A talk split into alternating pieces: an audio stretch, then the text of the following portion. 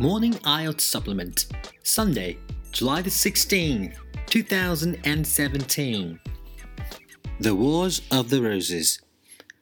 The Wars of the Roses were a series of wars for control of the throne of England fought between supporters of two rival branches of the royal house of Plantagenet the House of Lancaster, associated with a red rose, and the House of York, whose symbol was a white rose.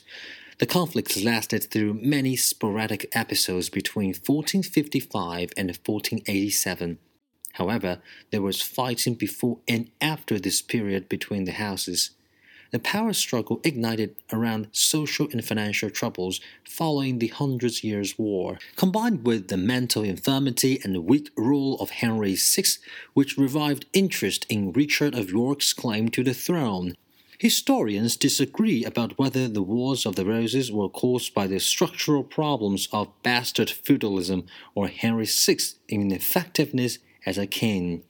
With the Duke of York's death, the claim transferred to his heir Edward, who later became the first Yorkist king of England as Edward IV. His son reigned for 86 days as Edward V, but Parliament then decided that Edward and his brother Richard were illegitimate and offered the crown to Edward IV's younger brother, who became Richard III. The two young princes disappeared with the confines of the Tower of London.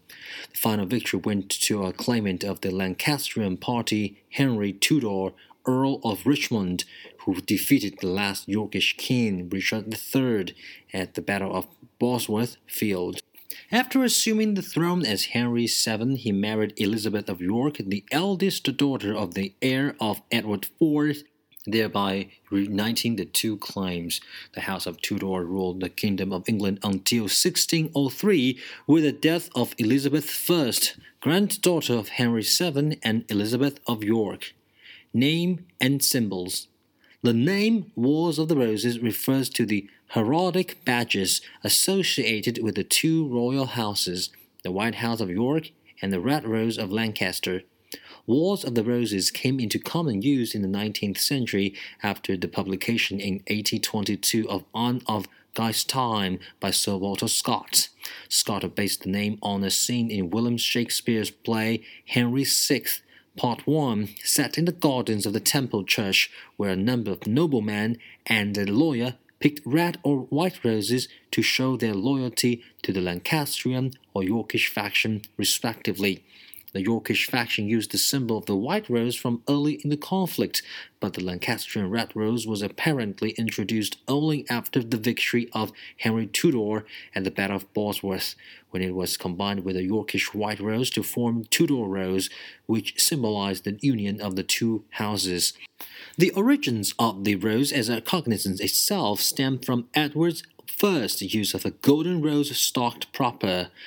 Often, owing to nobles holding multiple titles, more than one badge was used.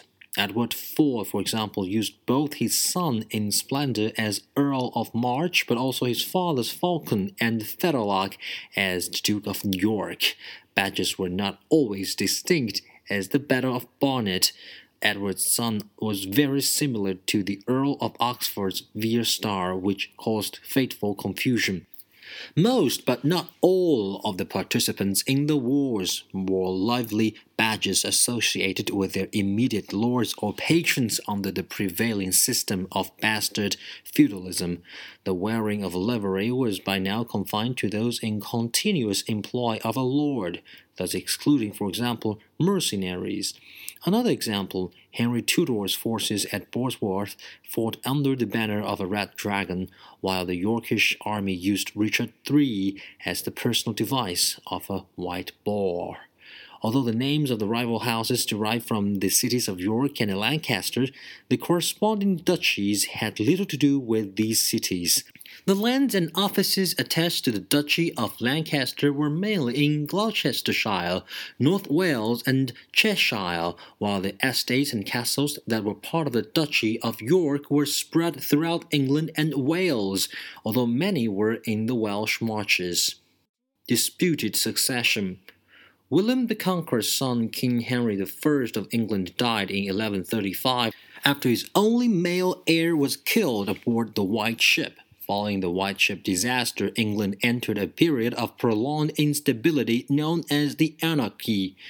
However, following the ascension of Henry II, Plantagenet, to the throne in 1154, uh, the crown passed from father to son or brother to brother with little difficulty until 1399. The question of succession after Edward III's death in 1377 is said to be the cause of the Wars of Roses. Although Edward III had five legitimate sons, there was a sudden narrowing in the direct line of descent near the end of his reign. Edward's eldest son, Edward the Black Prince, had died the year before. The Black Prince's own eldest son, Edward of Angoulême, had died in 1371. Edward III was succeeded on the throne by the Black Prince's younger son, Richard II, who was only 10 years old.